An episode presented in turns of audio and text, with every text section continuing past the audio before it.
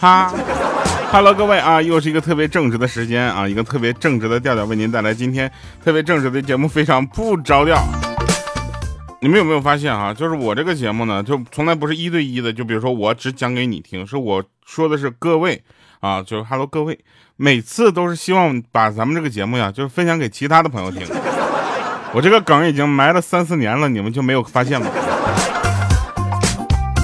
我们先关注一下上期节目啊，上期节目呢，这个留言有一位朋友他说这个呃洛良辰他说第一次听哈哈哈笑喷了啊，你看就这样的朋友，就能不能再把你的朋友再介绍给我，是不是？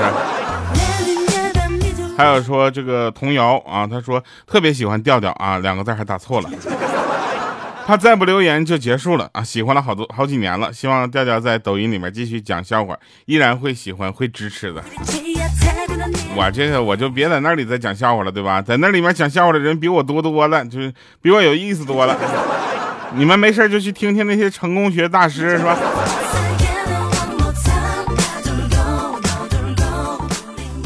然后呢，这个前两天呢，我们就发现了啊，就是，呃，这个我是再再读两个留言吧，是吧？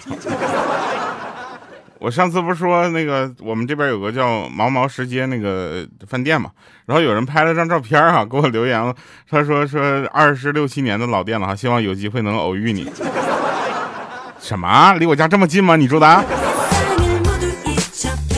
还有说这个尾号零四四二，他说早上听喜欢主播的乐观，主播的乐呵乐呵的生活态度啊，就听着感觉生活还是很美好的。那当然了，必须得有我才叫美好呢。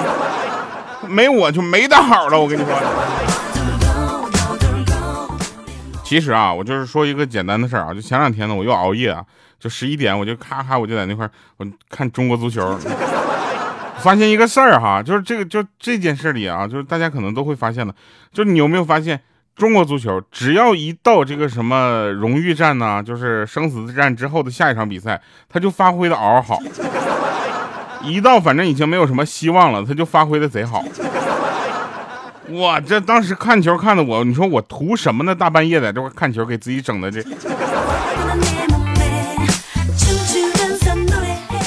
然后呢，原来大家都在说主教练怎么怎么样，我跟你说，这是一个主教练的事儿吗？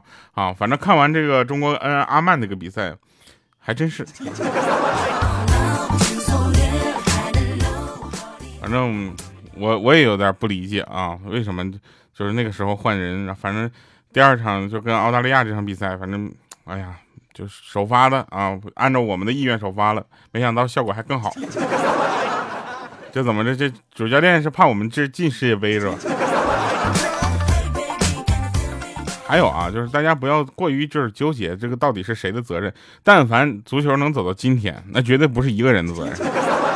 对吧？但是今天你们非得找一个人去扛这个责任的话，主教主教练那肯定必须的是他。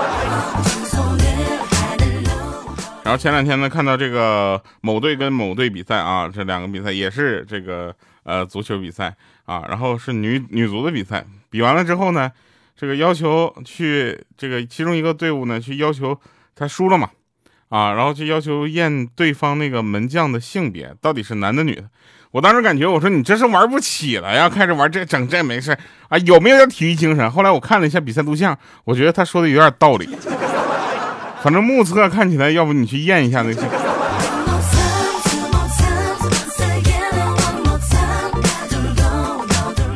最近呢，其实要有好看的电视很多啊，比如说电视剧啊，比如说一些综艺节目，比如说我们这个非常不着调这个节目。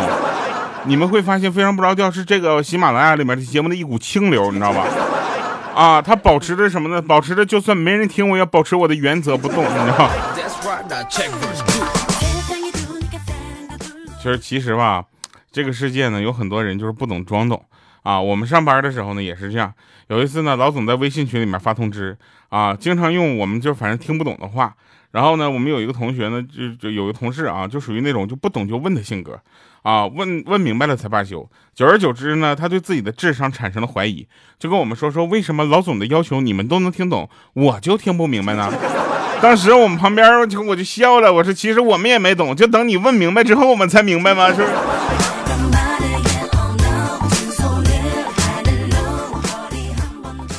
我们说一说上班迟到的问题啊。我有一个朋友，那上班迟到的，那简直迟到的，就这么跟你说吧，他每个月都倒给公司好几千块钱，你知道吧？就就我们就每次吧，就这个人一上班迟到，我们在群里就感觉特别的嗨。我们是你家里是有多有钱，每天上班都迟到，然后还在这个公司干了七八年啊。然后他跟我们说也没有啊，没不是每次就是那个。呃，故意迟到的啊！我本来想卡点来，但每一次卡到最后呢，两个红绿灯没卡好。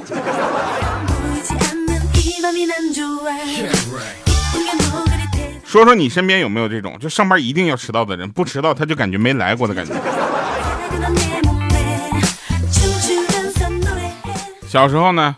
哦，有一个朋友呢，他跟他弟弟翻窗户进家里偷钱，他弟弟往窗户里面爬，他在外面就是放风，爬到一半他退回来了，说心里很惭愧，不能当贼偷父母的血汗钱啊，父母挣钱也不容易，以后呢别拉他干这事儿了。然后他就想，你这个怂货啊，他自己就爬进去，黑暗中他就发现他老爸正在角落里拿着棍子在那等着呢。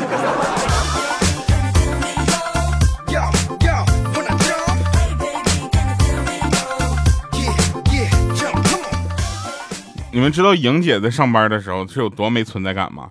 就是莹姐有一回啊，因为那个跟我们出去玩请假了，哦，不是，因为他家里有点事情请假了，然后呢，他就他就跟我们一起出去玩嘛，玩的过程中，他公司就来电话了，说，哎，莹姐，你在那个你来一趟二楼呗，我们这边有一个事儿需要你过来帮忙。莹姐当时就怒了，说我是多没有存在感，我今天请假请一天了，你到现在你跟我说让我去趟二楼。你到现在都不知道我没来吗？因为莹姐是那种老来得子的人嘛，就是她对她的孩子特别的宠爱，宠爱到现在，她宁可辞职了，什么也不干，就要在家带孩子啊！我们都有点看不下去了。为什么呢？因为她对她孩子已经到了一种宠溺的程度，就是她孩子但凡到了社会上，就一定会吃亏，而这个吃亏一定不是莹姐带过来的，但是跟莹姐的教育方法是一定有关系的。然后呢，问题不在这儿，问题在于什么呢？就最近莹姐发现了这个问题之后，她开始打孩子了，你知道吧？每次跟我们取语音的时候，我当时他孩子做错一点事他就连打带骂带踹带带带扁的。当时我们都说莹姐稍微轻点儿，是毕竟是你你身上下来的骨肉，对不对？莹姐说没事儿啊，打狠的那段已经过去了。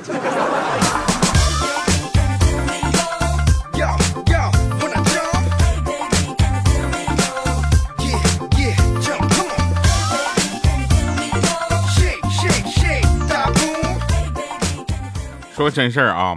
就是那个去菜店啊，然后买姜生姜，你知道吧？他们说生姜可以生发啊，所以呢，我其实就还好。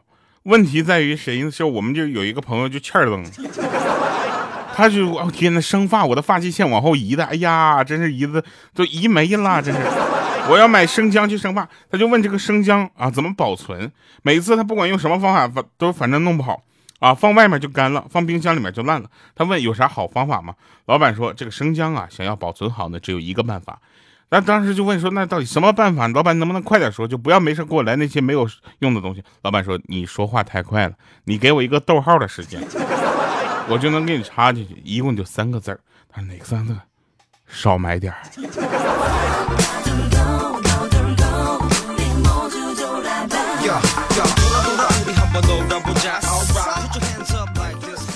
我们说说这个，就是我就不说是谁了啊。莹姐小的时候身体素质还是蛮好的啊。有一次跟朋友几个聚完会之后呢，就惹了当地的小混混头子，打翻了对方几个之后呢，无奈的对方人比较多，莹姐他们转身就跑。悲催的是呢，他跑进了一个死胡同啊，后有追兵，前有高墙，他无奈啊，他就一咬牙，那么一跺脚助跑，两脚蹬墙，砰砰砰啊，他就翻上了墙头。看着后面的追兵，露出了那种傲视群雄的笑容。没想到的是，那院子里的主人以为来贼了，拿个长棍给他捅下去了。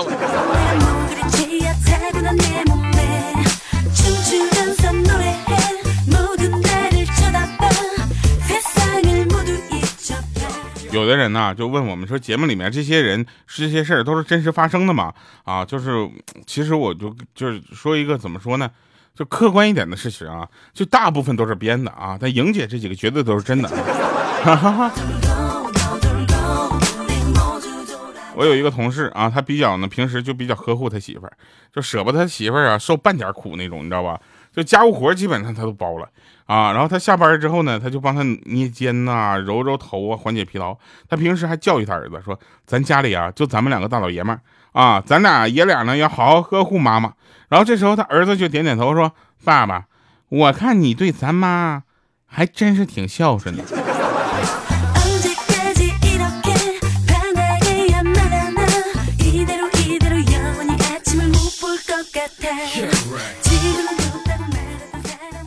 就是你们有发现这么一个问题啊？就是 前两前段时间啊，某电台直播的时候，男女主持人在节目里面就是吵起来了。男主持人就是什么事情都要反驳一下，其实他也不是抬杠，他只是想证明他自己对。但他证明自己对的方法呢，是去证明你是不对的，这就不太好了，你知道吧？然后我，你知道为什么我的节目里面就没有搭档？其实有啊，你们看不到啊。我节目里面的搭搭档是莹姐。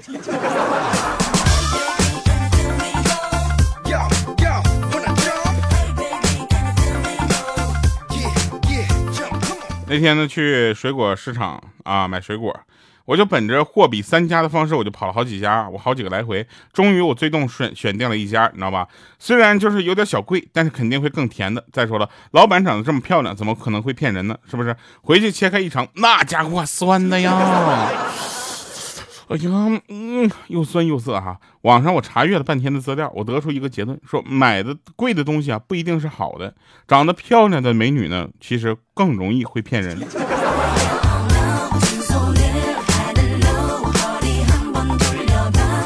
所以知道为什么我跟莹姐玩的好了吧？因为莹姐从来就不骗人，莹姐那个长相不允许她骗人，你知道吗？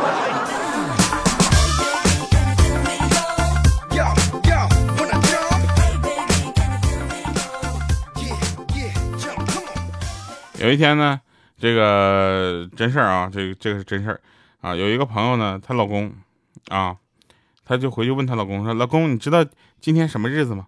啊，这时候她老公就突然问这个问题，完了，这是看来要出事儿啊！紧张的汗都出来了，说了一句不知道啊。于是他就笑了一下，说还好你不知道，今天是你小姨子的生日。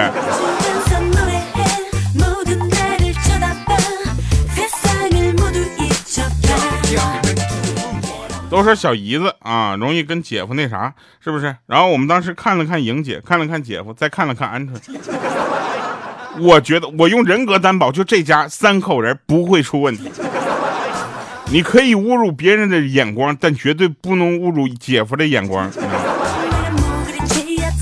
姐夫如果能看上鹌鹑，呵，那真的是太阳从西边出来了。那天小小米，啊闹着要讲故事才能睡觉啊，然后他这个什么小米啊，我们这这帮人就懵了，不该不知道该怎么办了。啊，然后小米还是叫我们米姐啊，还是厉害，上来就说从前呢有个人挎着个篮儿啊去买菜，这时小小米说不行，买买我要听奥特曼。我去，当时米姐淡定啊，从前呢有一个奥特曼挎着篮儿去买菜，我当时小小米说不行，不行我要听奥特曼和机器人打架的事儿啊，他妈妈就说了说啊，从前有个奥特曼买菜的时候跟卖菜的机器人打起来了。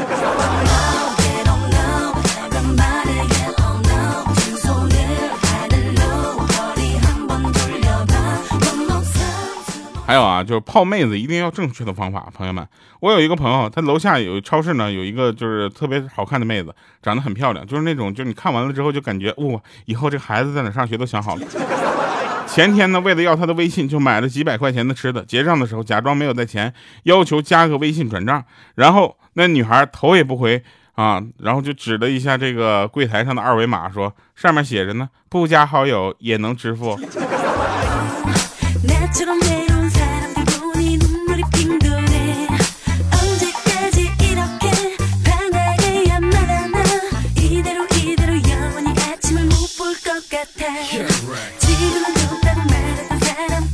大家都知道啊，同学聚会你知道吗？就是现在同学聚会都变味儿了，那都不是谈什么同学的感情了，那都是见一见原来曾经追想追没追，这方面不能播。我们再说说另一种人，你知道吗？另一种人就是要让你知道他过得有多好，你知道吗？就门口，你知道迈巴赫、劳斯莱斯往那一停，就必须说他今天我家今天我来买单，怎么怎么？我跟你说，有一个同学就很朴实，你知道吧？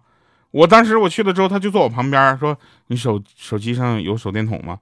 我说：“有啊。”他说：“嗯，打开一下。”我说：“哎，行，我打开了一下。”他说：“来照照我的手表，看看几点了。”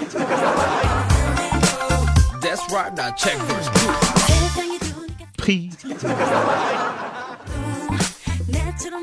然后我们听一听这个这个今天的歌啊，神返场见。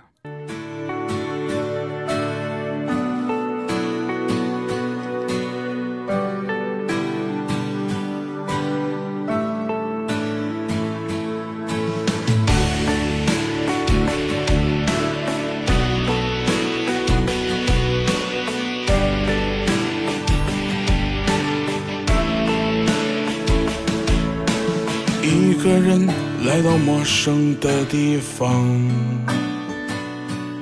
曾经我说过要征服一切阻挡，真相太难忘。我第一次喝醉在异地他乡，第一次知道孤单的凄凉。总有人告诉你成功的方向。可是难题总出在你去的路上。想过回家吧，至少那里有张属于我的床。怕是忘对不起自己的梦想。都说三十而立，你在立不住的城市里，霓虹闪烁街头。看不到你的轨迹，举杯面对一起，曾经一起打拼一起的兄弟，又有多少人选择了放弃？好，欢迎回来，学返场了啊！说这个四年前呢，呃，我有一个朋友呢，他老婆对他说，说办个卡，每个人每月往里面存五百块钱，他拿卡，他老婆呢知道密码，谁也不花啊。然后也不要告诉孩子里面有多少钱，你知道吧？到死后呢，给他们一个惊喜。直到昨天，他发现他老婆把这个卡呢绑到了微信上，还绑在了另一个购物网站上。然后他一查，才发现卡里面还剩几块钱了。他就问他媳妇：“你就不怕我们死了之后，孩子们只看到只有几块钱之后，连纸都不给我们烧了吗？”好了，以上是今天节目全部内容，感谢各位收听啊！我们这个下期节目见啊，拜拜各位。第一次喝醉在异地他乡，第一次知道孤单的凄凉。总有人告诉你成功的方向，可是难题总出在你去的路上。想过回家吧，至少那里有张属于我的床。怕是忘对不起自己的梦想。都说三十而立，你在立不住的城市里，霓虹闪烁街头，盼不到你的归期。面对一起，曾经一起打拼。一起的兄弟，又有多少人选择了放弃？都说三十里留不下的足迹，陪着你越过街头，又是一次麻木的刷新。究竟跑过的你，那些心里的话，没继续听。转身不舍离去，只剩下自己。